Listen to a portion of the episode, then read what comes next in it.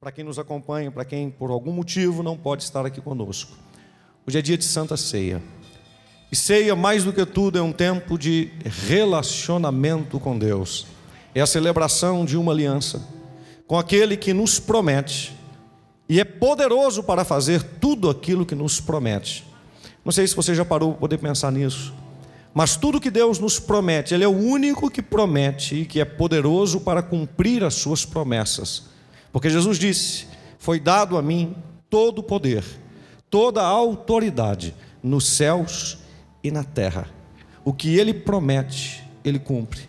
Então é tão gostoso nós estarmos aqui porque nós celebramos o ser corpo de Cristo. Por isso isso é tão importante. Você sozinho, você não é corpo. Corpo de Cristo é a nossa união, a nossa união congregacional significa isso, a união do corpo místico de Cristo, que é a igreja, ele tem um corpo. Ele tem um corpo. E a vida dele, a glória dele se manifesta por intermédio através deste corpo.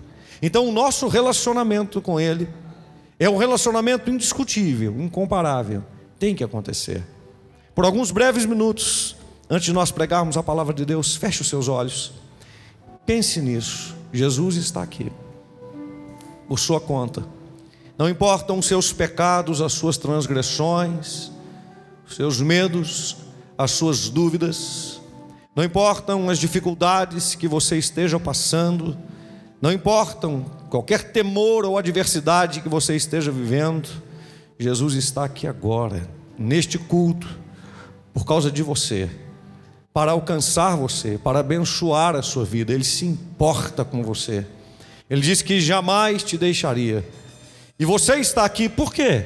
Claro, estar uns com os outros é muito bom, mas você está aqui por causa dele, para prová-lo, para conhecê-lo, para se relacionar com ele. Senhor Jesus, nessa noite nós nos dedicamos a Ti. A ceia é do Senhor e o Senhor a deu para nós. A ceia não é nada mais, nada menos do que o seu corpo e do que o seu sangue que foi partido por nós e vertido ali naquela cruz do Calvário. A ceia fala de um sacrifício, de um sangue derramado. A ceia fala de alguém que, sendo Deus, escolheu morrer como homem para nos salvar, para nos dar a vida. A ceia fala de alguém que do céu quis se relacionar conosco sem ter um véu nos separando, sem ter um jugo de pecado, um passado desgraçado nos impedindo de nos chegar a Ti. A ceia fala de um amor incomparável, de um amor que não pode ser vivido por ninguém a não ser o Senhor Deus, o Todo-Poderoso, um amor que nós podemos provar e é isso que nós te oramos agora, Senhor. É muito bom cultuar, adorar, cantar louvores, estar juntos, mas, meu Deus, melhor do que tudo é sentir, celebrar, melhor do que tudo é nos relacionar com o Senhor, é ter a Sua presença.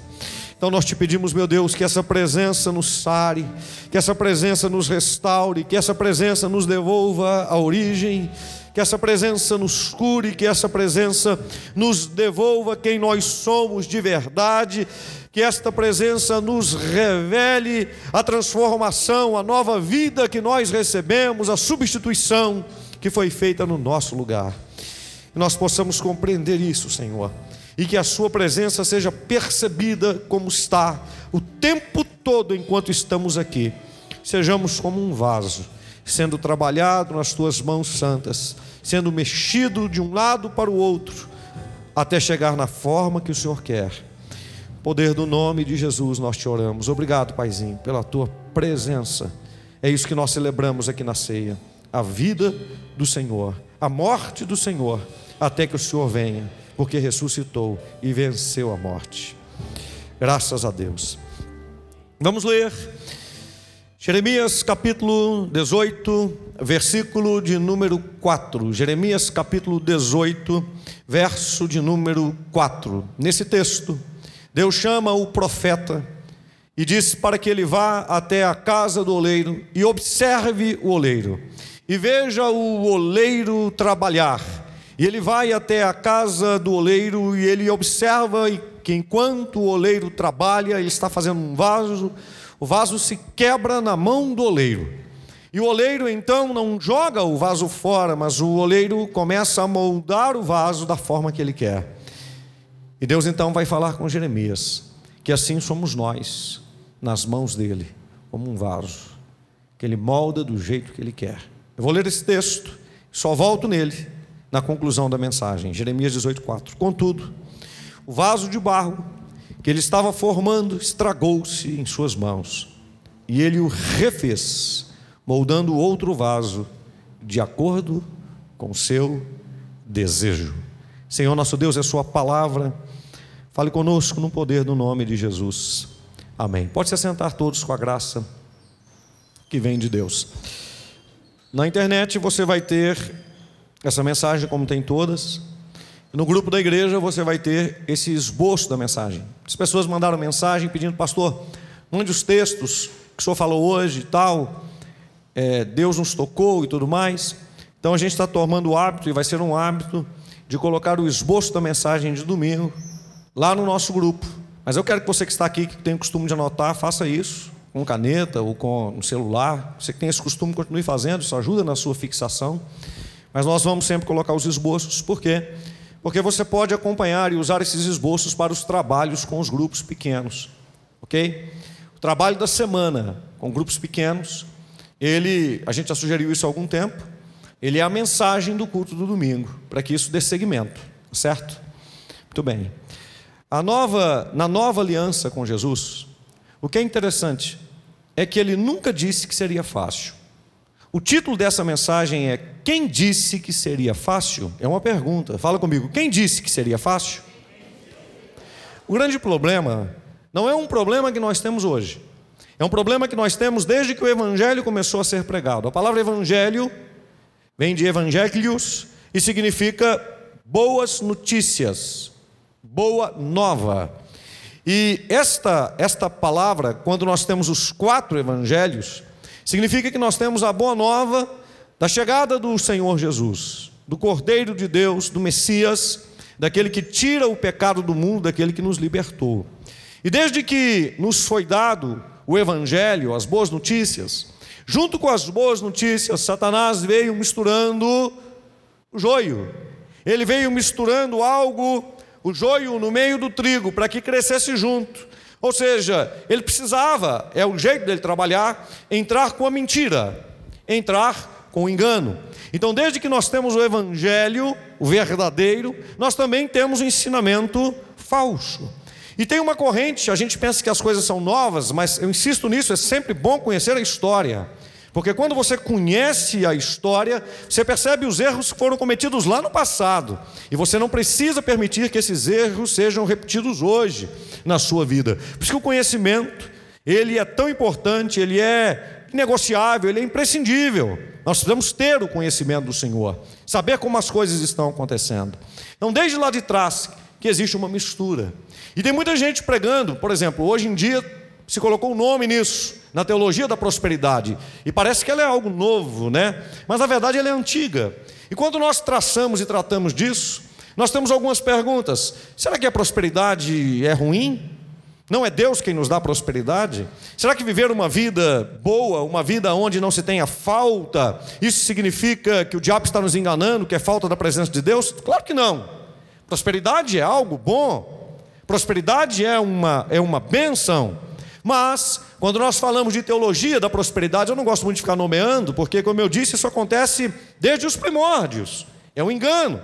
E dentro dessa, dessa premissa de engano, o que é que nós observamos? Um evangelho fácil. Esse é o problema.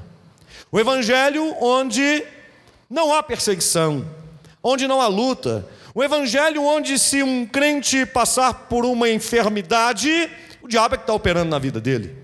O evangelho onde a pessoa se passar por uma luta é porque ele não serve tanto a Deus. E eu fico pensando, se algumas pessoas morressem hoje pregando o evangelho, como é que isso ficaria comparado com o Novo Testamento? Quando se nós observarmos os apóstolos de Jesus, que andaram pertinho, tete a tete com ele, comeram pão com ele, participaram da ceia presencialmente com ele, comeram peixe com ele depois de ressuscitado, comeram pão com ele depois de ressuscitado, o ouviram, o acompanharam, dormiram aonde ele reclinava a sua cabeça, gente que estava pertinho dele. E eu começo a citar: Pedro morre crucificado de cabeça para baixo. André, martirizado. Todos os discípulos de verdade morreram martirizados. Alguns deles na história não se sabe exatamente como eles morreram. Mas todos eles foram martirizados e o único que não morreu martirizado, mas sofreu martírio foi João. Mas sofreu martírio. Foi colocado dentro de um tacho com óleo fervendo, mas não teve nenhum dano no seu corpo. Isso vai nos contar a história. Não, o texto não está escrito na Bíblia, vai nos contar a história. Então todos foram martirizados, à exceção de Judas, que se matou, todos. E se você pegar os que vieram depois deles, todos morreram. Barnabé, a Bíblia não conta a história de como ele morreu, mas Barnabé foi também martirizado. Lucas, que não foi discípulo direto de Jesus, também foi martirizado. Marcos, que não foi discípulo direto de Jesus, também foi martirizado. Todos os que andaram mais próximos do Senhor morreram de uma morte terrível, horrenda. E a igreja primitiva, que foi colocada por Nero, por Nero, para serem comidos pelos leões nas arenas, como espetáculo. O que é que nós vamos falar desta igreja que nos precedeu, que pregou o evangelho, que deu a sua vida, mas que Jesus não poupou-os os que estavam mais perto, mais próximos de morrerem de mortes terríveis. E o que falar da Idade Média, quando as pessoas que pregavam os princípios da palavra de Deus eram crucificados e queimados vivos. Que dizer de John Ross, que foi um dos que pegou a Bíblia e pregava abertamente, morreu crucificado e colocaram fogo nele, vivo. O que dizer de John Wycliffe, que foi um dos que tomou a palavra de Deus e quis levá-la para o povo e tudo mais, estou falando de Idade Média, que morreu martirizado. O que dizer dessas pessoas? Será que elas não andavam com Jesus? Será que elas não serviam Jesus? Quem disse que seria fácil? Quem disse que seria fácil? Então nós vivemos hoje, e também naquele tempo lá atrás, isso acontece desde os primórdios, uma mentira de que o evangelho tem que ser fácil de que as coisas da fé têm que ser fáceis. Que se não forem fáceis, que se você não tiver uma vida extremamente próspera, abençoada, Deus não está com você, que está faltando um anjo na sua vida, que o diabo está te pegando pela perna, e você está no pecado, e você está vivendo numa vida afastada de Deus, e isso leva as pessoas, inclusive, a dizerem assim: puxa, eu comecei a frequentar a igreja, eu estou vivendo a fé, eu entreguei minha vida para Jesus, mas parece que as coisas ficaram pior. E elas dizem, mas isso não pode acontecer. E às vezes o pastor, mas isso não pode acontecer. Ora, quem disse que seria fácil? Quem disse que seria fácil? Jesus, nós vamos ver isso hoje. Ele nunca disse que seria fácil. Porém, escute o que eu vou te dizer agora e grave muito bem no seu coração. O que Jesus nos prometeu, ninguém prometeu, porque não poderia prometer. O que ele nos prometeu, religião nenhuma prometeu. Agora preste atenção: se alguém está pregando ou falando uma mentira, vai querer rechear a sua mensagem com um conto de fadas de Cinderela, com um país das maravilhas, porque quer que você vá. Então, se alguém quer dobrar alguém, vai levar essa pessoa a entender ou a sonhar ou a viver algo indizível. Engraçado que Jesus não faz isso. Ele fala da vida eterna. Mas ele, enquanto está aqui fisicamente, fisicamente, ele não revela Jerusalém celestial como João revela na ilha de Patmos, como ele tem a visão. Porque Jesus não está com a intenção de passar mel na boca de ninguém. Compreende? Eu quero que você entenda isso. Que alguém que quer falsificar, ou quer enganar, ou quer ludibriar, ou quer passar uma mensagem, um sabonete nos outros, ele não vai falar assim: olha, se você entrar vai ser complicado, se você entrar vai ser difícil, se você entrar você pode morrer. Alguém que quer que as pessoas venham e quer dobrar a pessoa, quer passar lábia, não vai dizer isso, pois Jesus fez completamente o contrário. Ele disse assim: quem acreditar em mim, é de dentro do seu interior vai fluir rios de água viva. Ele promete, e ele é o único que pode cumprir. Sabe por que, que ninguém pode roubar a igreja? porque o que ele promete ninguém pode cumprir. A presença que você sente dentro de você é que te convence. A glória que opera na sua vida é que te convence. Jesus entra dentro de você e te convence, mostra que Ele está vivo, a ponto de ninguém conseguir tirar isso. Esse é o Evangelho verdadeiro. Não é para conseguir coisas, não é para fazer uma troca, não é para poder dar para você aqui nesta terra uma prosperidade ilusória, uma vida abençoada ilusória, e você viver todas as maravilhas deste mundo e depois perder a sua alma por conta de ficar tão preocupado com o que está fora. Que eu quero dizer com isso? Eu quero ser bem pontual. Eu não quero dizer que você não possa ser próspero, ser abençoado. Eu não quero dizer que você vai ter problemas com as questões da finança ou do dinheiro, ou que o dinheiro seja ruim. Não é isso que eu quero dizer. O que eu quero dizer que o que Jesus nos promete no Evangelho começa dentro, opera primeiro dentro, e depois que a obra é feita dentro, nós estamos preparados para qualquer coisa fora, seja bom ou seja ruim. E essa que é a diferença. Sabe por quê? Porque se eu falar assim, irmãos, depois do culto, porcão pago para todo mundo. Todo mundo na churrascaria Porcão, por conta do pastor Robson, todo mundo beleza. E, e mais pastor com esse negócio aí, a máscara e tal. Todo mundo vai chegar lá, vai ter o testezinho feito na hora assim, está todo mundo, restaurante fechado, nossa conta, e rodízio no porcão de graça. Se eu falar isso, precisa eu forçar para você ficar alegre? Não, você vai comer um churrascão de primeiríssima qualidade. Vai ficar muito alegre. Se eu falar assim, irmãos, conseguiu uma boa aí, empresa multinacional, chegou no Brasil, estou com sociedade com eles, empregasse para todo mundo, pode pedir demissão da sua empresa, quem está desempregado, quem está aposentado também, nós vamos dar um jeito. Salário de 100 mil reais por mês para cada um. Ah, até quem está me escutando agora, pastor, estou chegando no culto, hein? Vou aí ao vivo, tem que estar tá aqui. Isso negócio vai dar fila. Como é que é, pastor? Sabe por quê? Porque o externo fala muito conosco. E se eu te der motivos externos para você ser feliz, tipo um casamento muito abençoado, ah, um bom emprego com um ótimo salário, ah, um churrascão depois do culto, você vai ficar feliz. Mas qualquer pessoa não ficaria? Hã? Precisa ser de Deus para poder ficar feliz com isso? Hã? Agora, quem ficaria feliz se dissesse assim: você vai morrer por causa da sua fé? Você vai ser perseguido. Você pode ser martirizado, apedrejado, crucificado. Opa, é aí, é aí que está a nossa diferença. Porque para nós que temos Cristo aqui dentro, a felicidade não está no que está lá fora, a felicidade está aqui dentro, porque Ele mora aqui. Ele não mora no porcão, Ele não mora no salário de 100 mil reais, Ele não mora na roupa nova, Ele não mora no emprego novo, Ele mora no coração quebrantado de quem o recebe. Essa que é a nossa diferença. Compreende o que é evangelho? Evangelho não fala do que está fora, evangelho fala do que está dentro.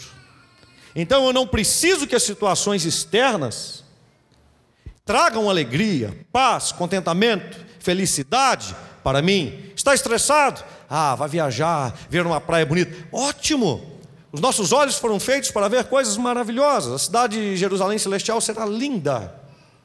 Será linda. Mas nós só vamos para lá porque um cenário horrível foi feito no Gólgota. O Filho de Deus morreu naquele lugar por nós. E a alegria está dentro e não fora. Viver pela fé é viver pela certeza do que ele já fez, não pelas coisas que eu vejo.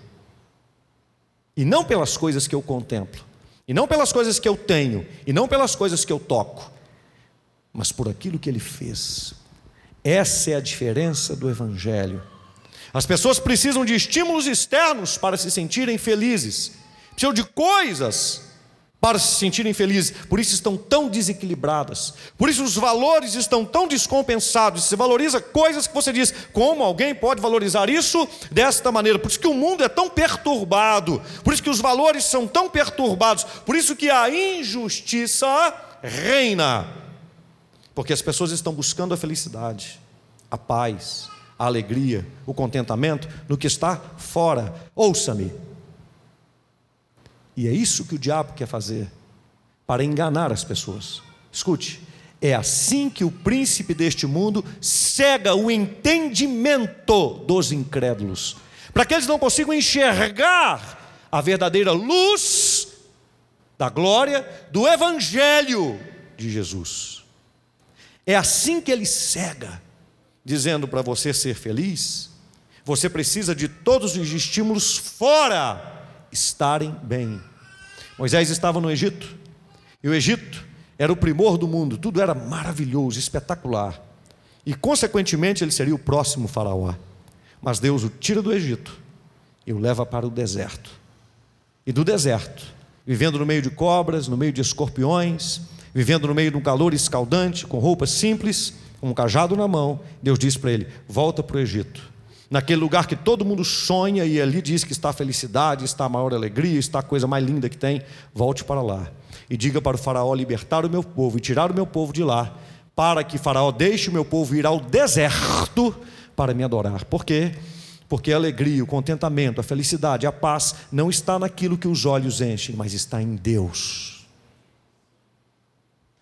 Por isso que quando o povo de Deus foi retirado do cativeiro babilônico, tantos ficaram lá, porque foram seduzidos pela beleza e pela glória da Babilônia e não queriam voltar para a sua cidade destruída, porque a Babilônia fez a cabeça deles. A Babilônia é exatamente o símbolo do mundo.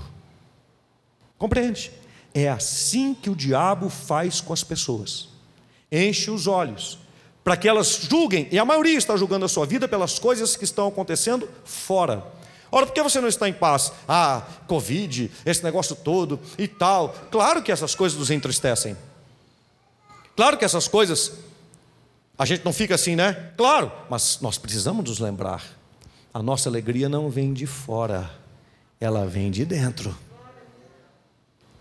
Paulo e Silas estão presos na cadeia, apanharam igual não sei o quê, por causa do Senhor, porque expulsaram um demônio de uma moça que tinha espírito de adivinhação, e por volta da meia-noite, eles estão cantando louvores ao Deus Todo-Poderoso, e um terremoto entra naquele lugar, abala aquelas estruturas, e o carcereiro tenta se matar porque diz: Eu sou o carcereiro. E todos os presos fugiram, e eles gritam: Não te faças nenhum mal, porque todos estamos aqui. Nenhum preso fugiu da cadeia. Você já viu isso, cadeia, abrir a porta e ninguém fugir? Porque agora dentro da cadeia estava a maior liberdade que uma pessoa pode experimentar.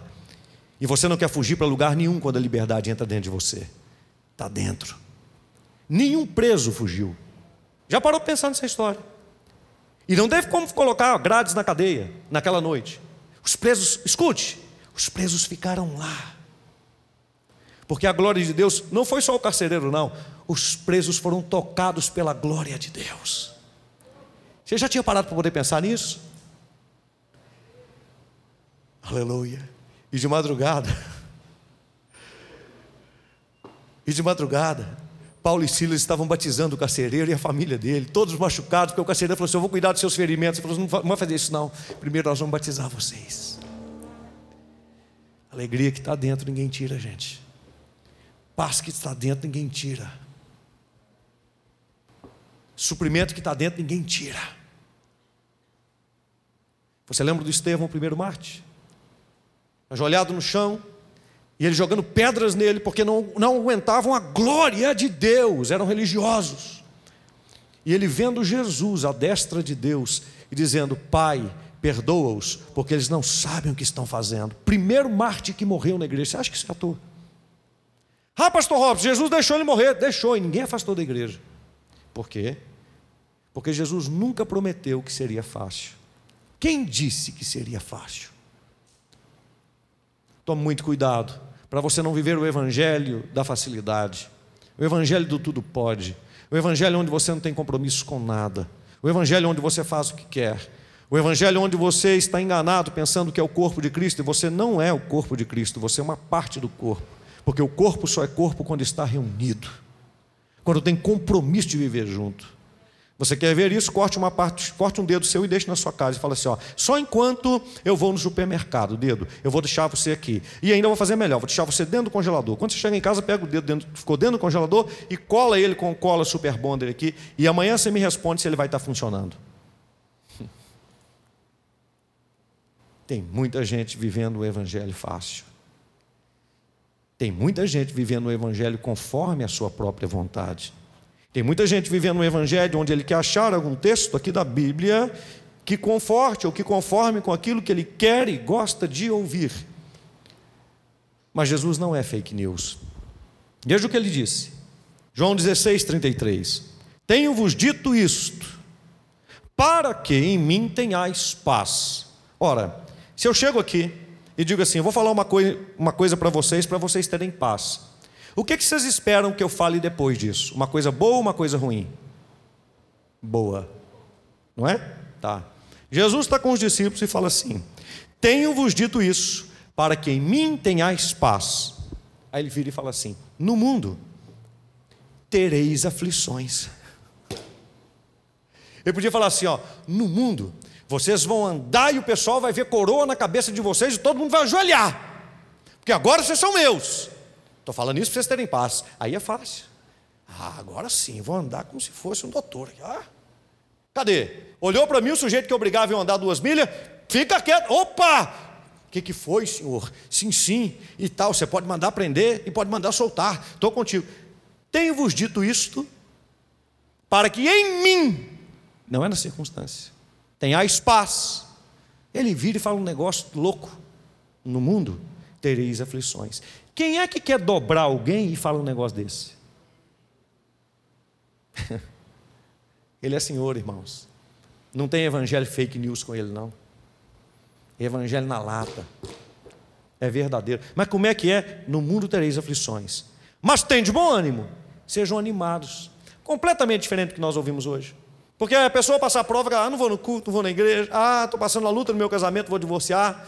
Ah, meu filho está muito difícil. Ah, que coisa, que situação. Ah, eu tive notícia de uma doença. Ah, eu não aguento mais nada, não. A Miriam aqui da igreja tem uma filhinha que se chama Helena. A gente está acompanhando notícias da Helena sempre. E eu acompanhei a Miriam vindo para a igreja e tal. Estivemos acompanhando, Miriam. Deus te abençoe. Continue abençoando a Helena, toda a sua casa, em nome de Jesus. Seis aninhos de idade. Seis aninhos de idade. E quando não tinha pandemia, a gente sempre teve pessoas ministrando com danças aqui e tal. Ela vinha pequenininha, ainda estava mais nova, ainda ficava dançando, né? E sempre gostava de estar arrumadinha, bonitinha e tal. E as crianças têm um carinho com a gente, a gente tem um carinho com as crianças, elas vêm às vezes conversar comigo depois do culto, e, e assim, é, legal. Aí a Helena começou a passar mal. Foi levada para os médicos. A mãe dela trabalha com cirurgia plástica. E então os médicos falaram que a Helena estava com vários cânceres intestino, fígado, baço, esôfago, vários. E ela dizia assim: meu Deus tem uma mão de ouro e ele vai me operar. E ela foi para uma mesa de cirurgia de 10 horas, onde os médicos falaram assim: ó, muito difícil. Tiraram um pedaço do intestino, um pedaço do fígado, um pedaço do estômago tiraram o baço, tiraram a vesícula e disseram: essa menina vai ter que ficar com catéteres no corpo, muito novinha, seis anos.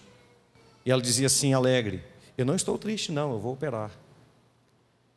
Saiu da cirurgia, comendo, bebendo, evacuando, mandou um vídeo para nós dizendo: Estou indo para casa, feliz com Jesus.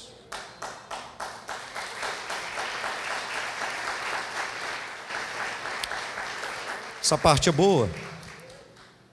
Mas, mas e se o Senhor levasse Helena? Pastor, isso é muito pesado se eu falar isso agora. Louvado seja o nome do Senhor. Porque Ele é Deus e é isso que eu tenho ensinado aqui para vocês. Não é um evangelho só se acontecer o que a gente quer que a gente vai andar com Deus. Vocês acham que eu aprendi isso assim, da noite para o dia? Ah, quem nos conhece sabe. Quem nos conhece sabe. Servir a Deus, irmãos, apesar de qualquer coisa. Andar com Ele apesar de qualquer circunstância. Sorrir diante da dificuldade. Fazer uma declaração de fé, empenhar a fé, mesmo que as coisas não aconteçam do jeito que a gente quer, porque nós sabemos quem nós servimos. O Evangelho não é fake news. O Evangelho não é para gente que quer viver uma mentira. Tenho-vos dito isso para que tenhais paz em mim. No mundo tereis aflições, mas tem de bom ânimo. Eu, disse Jesus, venci o mundo. Olhe para mim. Não tenha medo do que o mundo possa fazer. Isso é cristianismo, é desses crentes que a igreja precisa estar lotada. Gente que vai andar aí fora, que peca, não porque quer, porque vive num corpo de pecado. Mas gente que vai andar aí fora dizendo assim: olha, pode chover canivete, eu vou continuar servindo a Deus. Olha que mais Jesus falou, Mateus 10, 16. Então diga assim: tereis aflições. Quem quer enganar não fala assim: olha, você vai me seguir, mas vai ter aflição. Espera aí. Olha o que ele disse. Só que você entender isso aqui, quando eu ler a primeira parte, se você entender, você já vai glorificar Deus, você vai falar: que que é isso? Jesus diz assim: Eis que vos envio como ovelhas para um pasto verdejante, para uma água cristalina. Eis que vos envio, Jesus dizendo. Eles, como ovelhas, oi que coisa boa, o pasto vai ser bom. No meio de lobos. Hã? Porque se você colocar uma ovelha, uma ovelha no meio dos lobos, o que, que o lobo vai fazer? Comer, destruir. Espera aí, Jesus. Mas é só você entender a primeira parte. Eis que eu. Você entendeu, não? Eu. Vou simplificar. O pastor vos envio como ovelhas no meio dos lobos. As ovelhas estão tudo lá. Oh, aleluia. Mas o pastor está com o cajado lá no meio. No meio dos lobos, os lobos olham. Ele, o quê? O pastor está aí. Elas não estão sozinhas. Você tem que entender isso. Eu vos envio como ovelhas no meio de lobos. Mas ele quer dizer, não vai ser fácil. Ó, portanto, ele compara com outro animal, a única vez que o crente é comparado com um animal, que a única vez é comparado no sentido positivo na Bíblia. Portanto, sede prudentes como as serpentes. Por quê? Porque a serpente, embora tenha uma visão terrível, deficiente, serpente ela consegue perceber, perceber aonde está um outro animal a quilômetro de distância. Você sabia disso? ela tem essa percepção, ela é sensorial, então ela percebe. E o que, ela faz em relação a isso? Quando ela quer uma presa, ela vai atrás. Quando ela não está com fome, ela segue um outro caminho para que não se encontre com alguém que possa ser um predador dela. Isso quer dizer prudência. Prudência quer dizer o seguinte: passar longe, ó, passar longe daquilo que não agrada a Deus, não é correr para cima. Isso é prudência, é parcimônia, é inteligência. Eu sei que ali está errado, por que eu vou mexer com isso? Eu sei que ali não vai dar certo, por que eu vou entrar? É ter sabedoria. E simples, ele diz, como as pombas. Sejam simples, sejam simples. Mas veja, eu envio vocês como ovelhas no meio de lobos. Quem disse que seria fácil? Veja o que ele diz em Mateus 10, 22, 23. Ele se revela, ele mostra quem ele é, o Messias, o escolhido de Deus, ele é o próprio Deus. Mas veja o que ele diz: E por causa do meu nome, ah, o seu nome, por causa do seu nome, as pessoas vão dar riqueza para nós, vão colocar a gente sentado no trono. Por causa do seu nome, as pessoas vão melhorar a nossa. Não, por causa do meu nome. Sereis odiados de todos. Contudo, aquele que permanecer firme até o fim será salvo.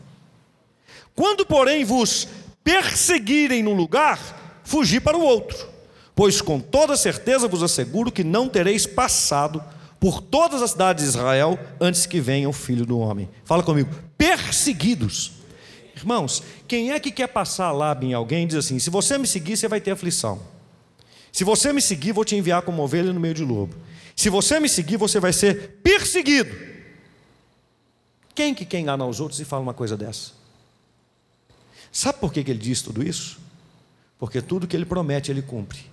E ele sabe que ninguém pode colocar a paz que ele coloca dentro do seu coração, a alegria que ele coloca dentro do seu coração, a certeza da fé que ele coloca dentro do seu coração, a presença de Deus dentro do seu coração. Então ele não promete nada fake news. Fala, vai ser difícil, vai ser complicado. E tem mais, hein? Lucas 6, 22. Bem-aventurados, felizes sois. Fala comigo, felizes. Quando as pessoas vos odiarem. Mas nós queremos ser pessoas felizes quando as pessoas nos derem presentes. Mas não é isso que ele está dizendo. Felizes sois quando vos expulsarem do convívio delas. Ora, você se sente feliz se você chegar numa festa e a pessoa te expulsar? Você se sente feliz? Você se sente alegre se a pessoa te expulsar? É claro que não. Mas a Bíblia diz que você é feliz, não será, quando você for expulso do convívio com as pessoas. Quem é que, quando é expulso, se sente feliz? Felizes sois quando vos insultarem. Quem é que quer que alguém ande com ele e fale uma coisa dessa? Vocês estão entendendo? Ele não está fazendo fake news com ninguém. Ele não está dizendo assim, ó, melzinho na boca. Compreende, irmãos? E muitas vezes, o evangelho que vem desde lá da antiguidade, o evangelho falsificado por Satanás, ele diz o seguinte: vem só, vem para a igreja, tudo vai dar certo para você, sua vida vai ser maravilhosa, sua vida vai ser linda, tudo vai correr bem para o seu lado, sabe? Ah, seu casamento vai ser maravilhoso, e tal e tal, e a pessoa, ah, tudo vai ser lindo, tudo vai ser maravilhoso. E quando ele chega, porque as pessoas fazem promessas que Jesus não fez, pastor, mas isso não vai acontecer, não? Vai, mas primeiro vai acontecer uma obra dentro. Que obra, pastor? A obra que acontece dentro, ela é tão poderosa que ela faz com que a pessoa suporte tudo, qualquer coisa.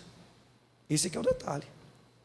Mesmo que ele não faça nada, a pessoa permanece. Porque a obra que o Senhor faz é dentro, o convencimento veio dentro. Agora tem gente hoje querendo deixar a igreja, porque não gostou de uma música que foi cantada. Ou talvez porque o pastor deu uma pregação corrigindo demais. Ou talvez porque ele quer uma outra coisa que não tem como, a cabeça dele pirou. Porque ele está mal com ele. Mas ele acha que todo mundo está errado. É engraçado. É engraçado. Eu coloquei uma frase aqui. O evangelho é para ser pregado ao crente ou o evangelho, ou o evangelho é para ser pregado pelo crente. Porque nós vivemos uma geração onde o evangelho está sendo pregado ao crente. E as pessoas muitas vezes vêm aos cultos para poder se fortalecer, porque senão elas não aguentam. Ora, me desculpe, mas você deve se fortalecer no Senhor, dia a dia, na sua casa, orando, lendo a Bíblia, jejuando, tendo vida com Deus. E pastor, o que é que eu vou fazer no culto? Aí você vai celebrar a vitória de Jesus, trazendo quem não conhece a Jesus, trazendo quem não tem a mesma fé, trazendo o perdido para ser salvo, para ser liberto, trazendo a oração, o poder da oração na vida dele. A igreja tem se tornado um lugar onde as pessoas vêm para se reabastecer posto de gasolina o Evangelho é para ser pregado para os crentes? Ou é para ser pregado pelos crentes? Quem somos nós? Quem disse que seria fácil?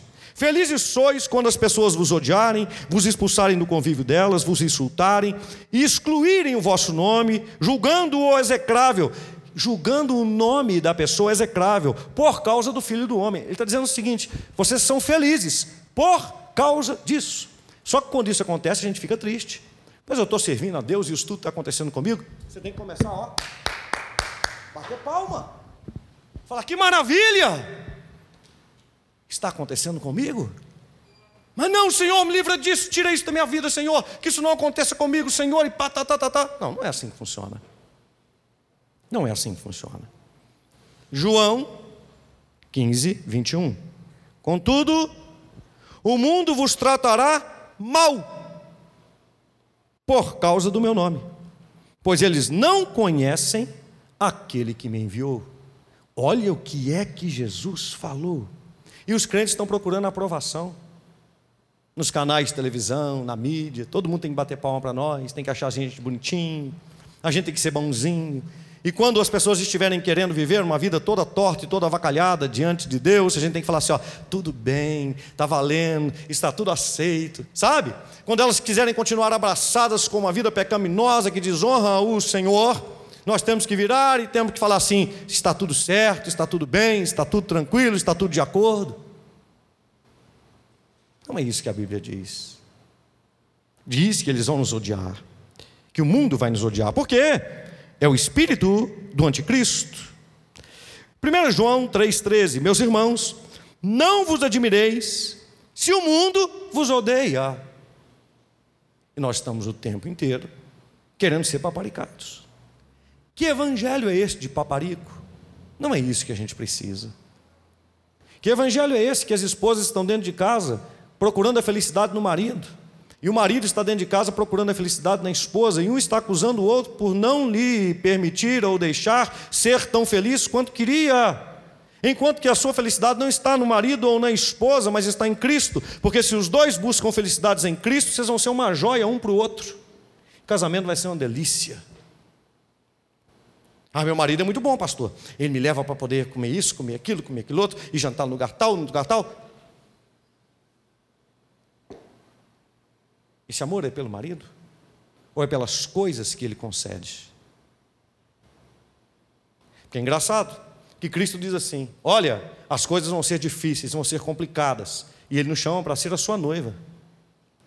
Ele marca um casamento com a gente, mas fala assim: ó, você vai, ser, vai ter aflição, vai ficar no meio de lobo, vai ser perseguido, vão te odiar, te expulsar, te insultar, te excluir, te tornar execrável, vão te tratar mal, vão te odiar, mais uma vez, de novo ele fala em Marcos 13, 13: sereis odiados de todos por minha causa, todavia, aquele que permanecer firme até o fim, receberá a glória da salvação. Que coisa, não? Ele não prometeu nenhum fake news. Eu quero te perguntar nessa noite, eu caminho para a conclusão. Você já avaliou a fé que você tem vivido? A esperança que você tem tido? Porque ao contrário de muita coisa que é dita aí, que eu não estou dizendo que esteja errada, não é isso que eu quero dizer. Eu quero dizer que muitas coisas estão mal colocadas e se você coloca uma peça sem colocar na outra, a engrenagem ela não, não vai andar direito. Deus quer que a gente viva a melhor vida, Ele não tem nenhum problema com isso. Escute. Mas Deus não tem nenhum, e nós devemos não ter nenhum problema quando as coisas não estiverem indo bem para o nosso lado. Como é que é, pastor? Não significa que nós vamos cruzar os braços e falar assim, ó, oh, coitadinho de mim. Não, nós vamos orar, nós vamos expulsar o capeta, nós vamos expulsar Satanás, nós vamos brigar na oração e etc, etc. Mas nós vamos servir ao Senhor, apesar de se as coisas não acontecerem do jeito que a gente gosta, ou do jeito que a gente quer. Nós vamos falar assim, mas eu sou de Jesus, eu continuo sendo de Jesus, eu não largo Jesus. Mas isso tudo é para enfraquecer você, para você não ir na igreja, para você se separar no casamento, para você mandar o filho embora. Mas eu não vou fazer nada disso, porque eu continuo sendo de Jesus. Mas tu é louco? Não, eu não sou louco. Eu sou de Jesus. Mas você é de Jesus, isso não significa que Jesus está nem aí para você, porque olha como é que você está vivendo. Olha, você pode falar o que você quiser, mas eu sou de Jesus, e eu sei que no final de tudo, o que me espera é muito maior do que isso que eu estou vivendo. Por isso eu posso passar tudo, qualquer coisa. Eu continuo sendo de Jesus. Não mudou nada. Quem está entendendo? Essa é a maturidade de fé que a gente precisa chegar. E se você virar para Jesus e falar assim: Jesus, eu vou andar contigo, hein? Mas tu tem que resolver o meu casamento, você tem que resolver o meu emprego, você tem que me dar lá aquele lanche, aquela janta do porcão que o pastor falou, você tem que aumentar o meu salário, porque se o senhor fizer tudo isso, então o senhor é Deus, então eu vou andar contigo. Sabe o que Jesus vai dizer para você? Eu posso fazer tudo isso e muito mais, mas se você quer andar comigo por causa disso, você não sabe quem eu sou. Porque para andar comigo, você precisa tomar a sua cruz, negar a si mesmo, e então depois você tem que vir para poder andar comigo. Você tem que estar disposto a entregar tudo, a deixar pai, deixar mãe, deixar amigos, deixar qualquer coisa que te prenda por causa de mim. Ai, Jesus, mas o senhor está apertando demais. Mas é exatamente isso que eu exijo. Eu não sou fake news. Sabe por que, é que eu exijo isso? Porque eu sou o único que promete que cumpro as minhas promessas. Quem andar comigo vai andar na Jerusalém celestial. Quem andar no deserto comigo vai pisar nas ruas de ouro. Quem sofrer os martírios comigo vai estar comigo do meu lado no trono do meu Pai. Quem quem estiver andando comigo e não me negar, vai ser colocado como coluna no templo do meu Pai. Um dia eu vou voltar e eu vou coroar todos aqueles que andaram comigo, mas eu não vou prometer fake news para você. Se você quer andar comigo por causa de agora, se você quer andar comigo vendo as coisas que acontecem só do lado de fora, você está seguindo a fé errada, porque a obra que eu faço é dentro de você, o poder que eu coloco é dentro de você, e o poder que opera para fora primeiro a pé dentro e faz você suportar tudo sem negar a sua fé. É essa fé que eu estou falando. Não é a fé de fazer o que quer, do jeito que quer. E ainda dizer que Deus só é Deus se Ele fizer o que eu quero. Esse é o evangelho fake news. E eu pergunto: quem disse que seria fácil? A diferença entre receber, manter e alcançar. Fala comigo, salvação e vida eterna. Vamos aprender? Isso é teologia correta. Teologia correta. Entenda. Salvação. Ninguém alcança salvação. Porque se você for alcançar a salvação, você não consegue. Salvação é inalcançável para um ser humano. Não consegue. O que isso quer dizer, pastor? Salvação se recebe, ponto, não se alcança. Salvação não é por um ato seu, porque qualquer ato seu seria inútil, inócuo, injusto, insuficiente para alcançar a salvação. Então você não pode fazer nada, não há nada que você possa fazer para ser salvo. Ele fez tudo, morre por você então salvação você recebe. Levante sua mão direita e diga assim: Jesus Cristo é o Senhor da minha vida, é o meu dono, Ele vive no meu coração, Ele é o meu Senhor e meu único e suficiente Salvador. Se você nunca fez essa oração e fez agora, e fez ela de coração, porque Deus está te tocando, se você nunca fez, Ele está aí dentro do seu coração agora, e Ele é o seu Salvador agora, e você está salvo agora, e o seu nome está sendo escrito no livro da vida agora. Se você já fez algum dia, você está salvo, o seu nome está escrito no livro da vida. Entendeu? Diga glória a Deus. Escuta. Salvação entra, é assim. Você recebe, escuta, escuta. Mas salvação tem que ser mantida. Deixa eu explicar. Alguém dá para você uma casa toda pronta, bonita toda a vida, de presente. Te deu. Você pagou por ela? Mas ela é sua? Por quê? Porque alguém te deu. Você teve esforço para tê-la? Não. Pagou um vintém? Não. Tem seu suor nela? Não. Deu para você. Amém? Agora escute. Você entra para dentro dessa casa. Você tem que mantê-la? Hum. Se um cano estourar, quem tem que arrumar? Você. Você. Se uma lâmpada queimar, quem tem que trocar? Quebrou uma telha, telhado, quem tem que trocar?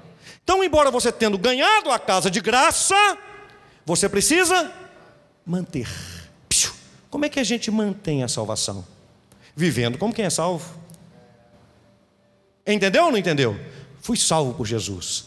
Né? Você fez essa oração hoje pela primeira vez, está salvo. Amém. Próximo passo seu, seja batizado nas águas. Porque significa que você morreu. No batismo, você está sendo o quê? Sepultado. Quando é mergulhado. Quando é levantado da água, ressuscitado. Pronto. Salvo. Glória a Deus fez nada para poder ser salvo, nada. Jesus fez tudo, morreu por você, levou seus pecados, as chibatadas, o sangue dele sendo derramado, o corpo dele todo dilacerado. Oh, aleluia! Como custou caro a salvação? Como custou caro? Tão caro que eu não posso pagar e ninguém pode pagar, nem o sangue de toda a humanidade pode pagar.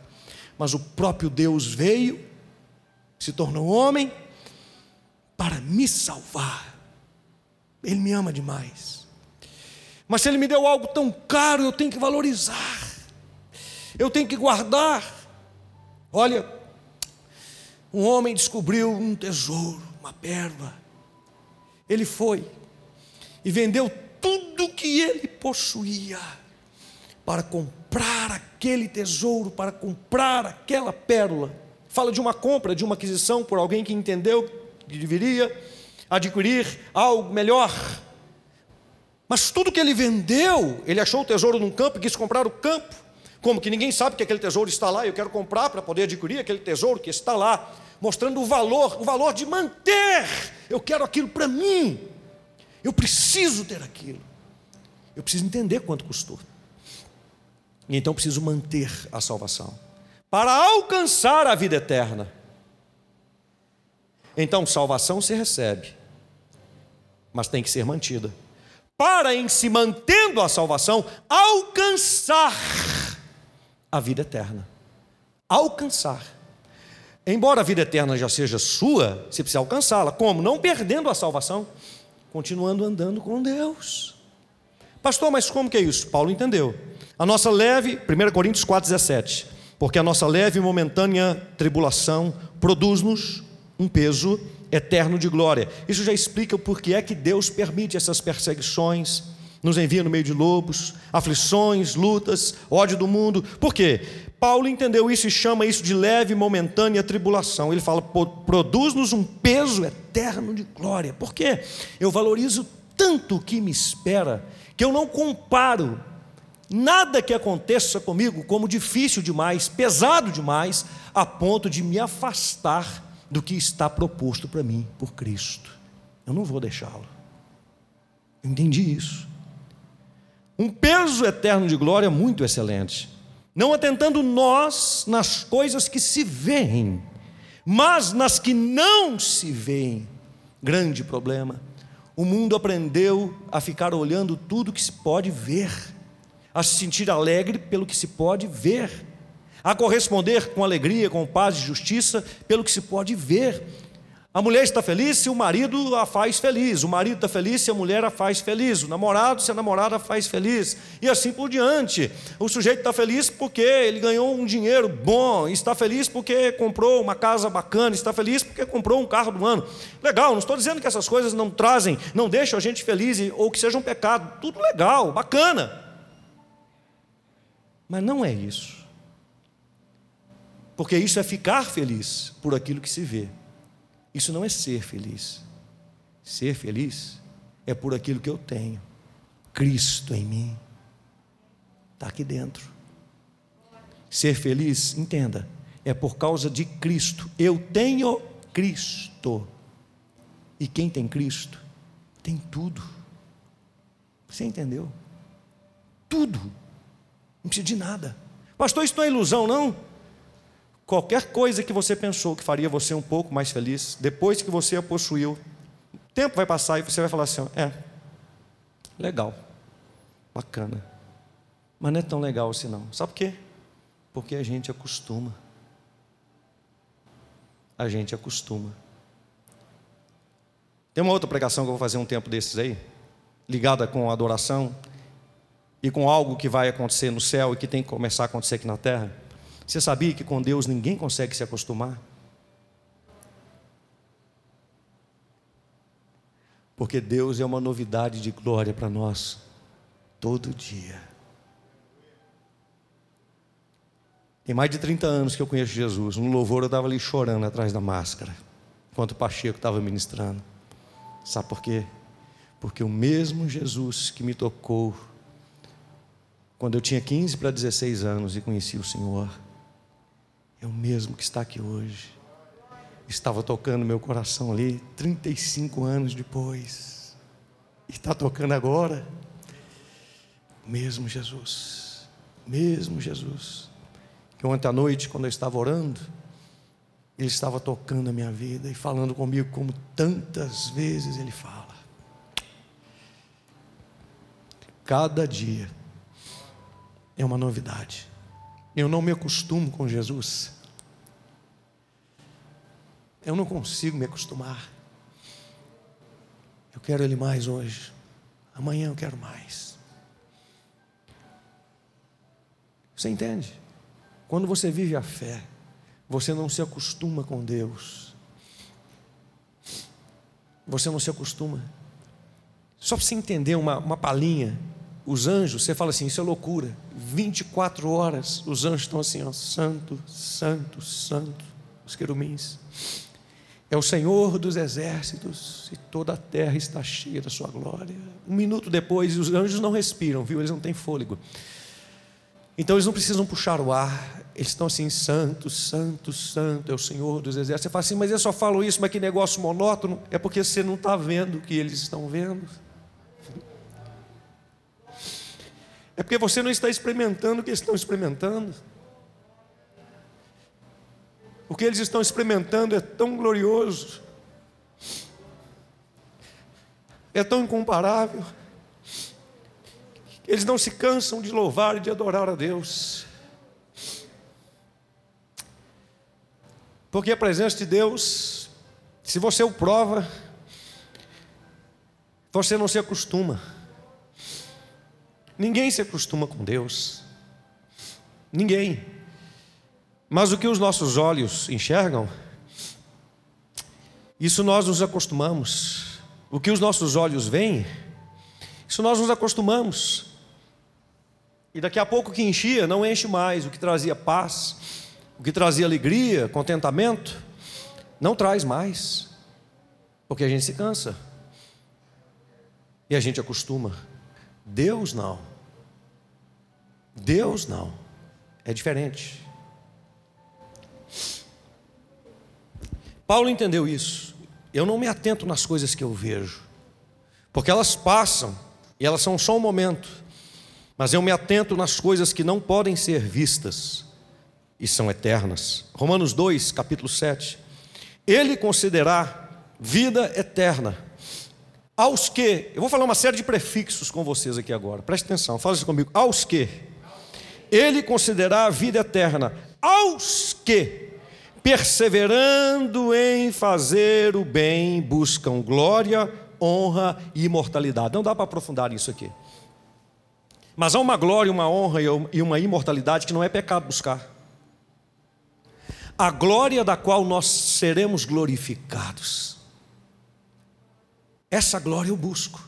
Receber aquele corpo de glória, aquela honra de estar com o Senhor, a imortalidade. Então ele fala, ó, ele considerar a vida eterna. Por isso que eu disse para você que salvação você recebe e mantém.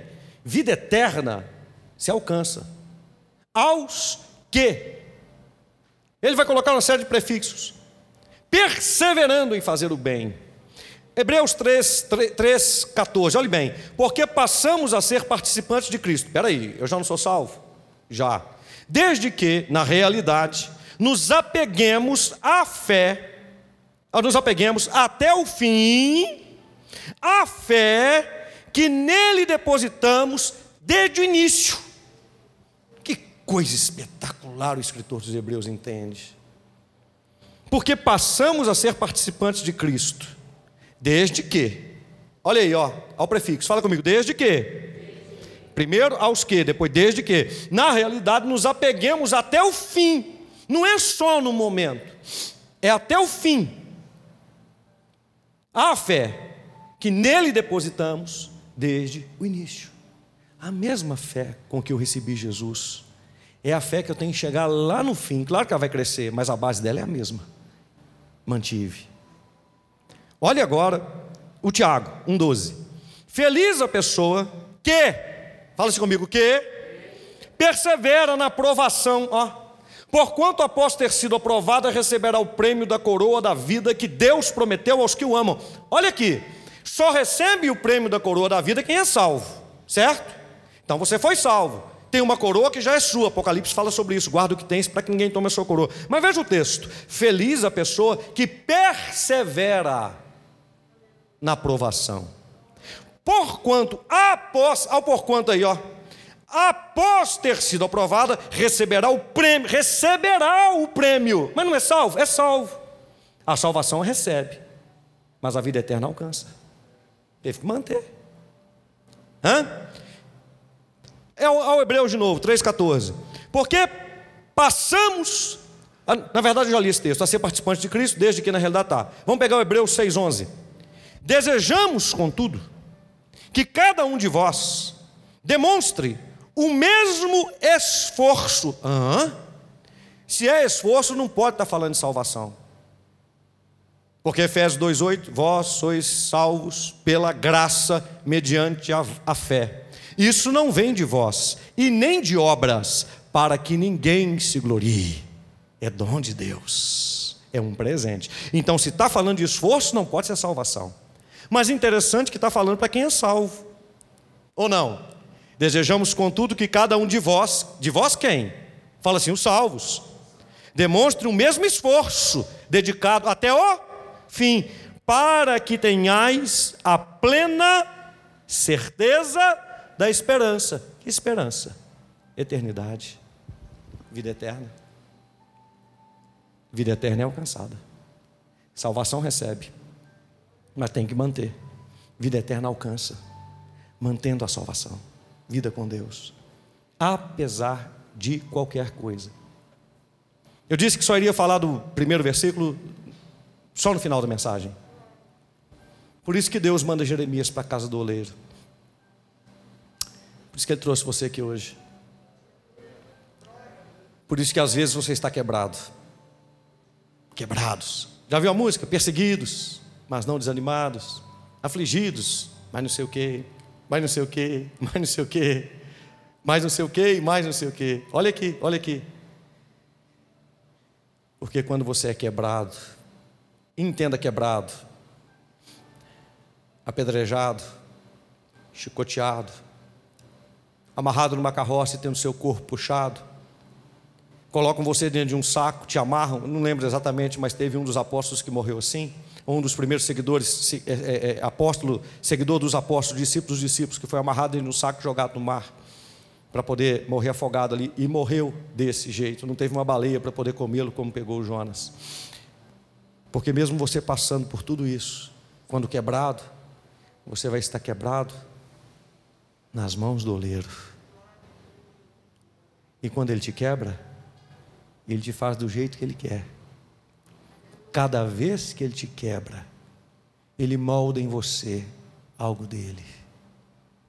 Ele faz você ser mais Cristo e menos você. Você compreende? É isso que ele faz. Por isso, meu irmão, nós ceamos, para lembrar desta comunhão. Nós, somos, nós não somos igreja da teologia da prosperidade. Nós somos uma igreja próspera, um povo próspero. Um povo que eu vou ver cada vez melhor, vou ver cada vez em posições melhores, galgando os maiores degraus na sociedade. Eu vou ver você nos melhores postos, porque você serve a Deus. Mas eu nunca vou, vou ver você com a cabeça, com o nariz em pé, achando que é melhor do que os outros, achando porque tem um título, uma posição ou tem dinheiro, pensando que é melhor do que as pessoas, mas se mantendo a mesma pessoa em Cristo. Sabe por quê? Porque não é dinheiro, glória, título, posição que te faz, mas é a fé que você tem no Senhor. Continua humilde, generoso, servo, impossibilitado de humilhar alguém para se sentir melhor. Olha o meu dinheiro, olha o meu carro. Você sabe quem eu sou? Você sabe qual é a minha conta bancária? Mas não, nem se impressiona com isso. E talvez pode ter até muito mais do que tem, mas nem se interessa em ter. Não estou falando ter uma coisa a alcançar, não. Às vezes já tem a condição de ter agora. E dizer assim: ó, deixa eu te mostrar. Mas não tem nenhuma necessidade disso. Nenhuma. Sabe por quê? Porque a única coisa que tem que aparecer em nós é Cristo. É Cristo. Olha como eu prego. Olha como eu canto. Olha como eu toco. Olha como eu danço. Olha como eu administro. Olha como eu sou bela. Olha como eu sou formosa. Como eu sou bonita. Olha a cor do meu cabelo. Olha a minha roupa.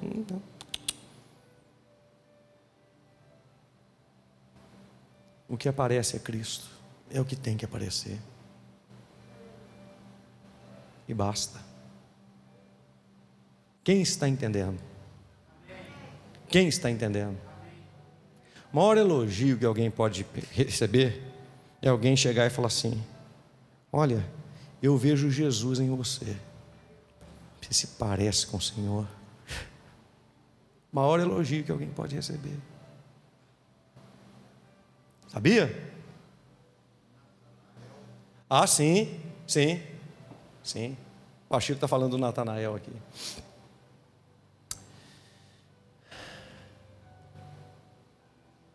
Como é importante, irmãos, a gente compreender essas coisas. Isto é ceia.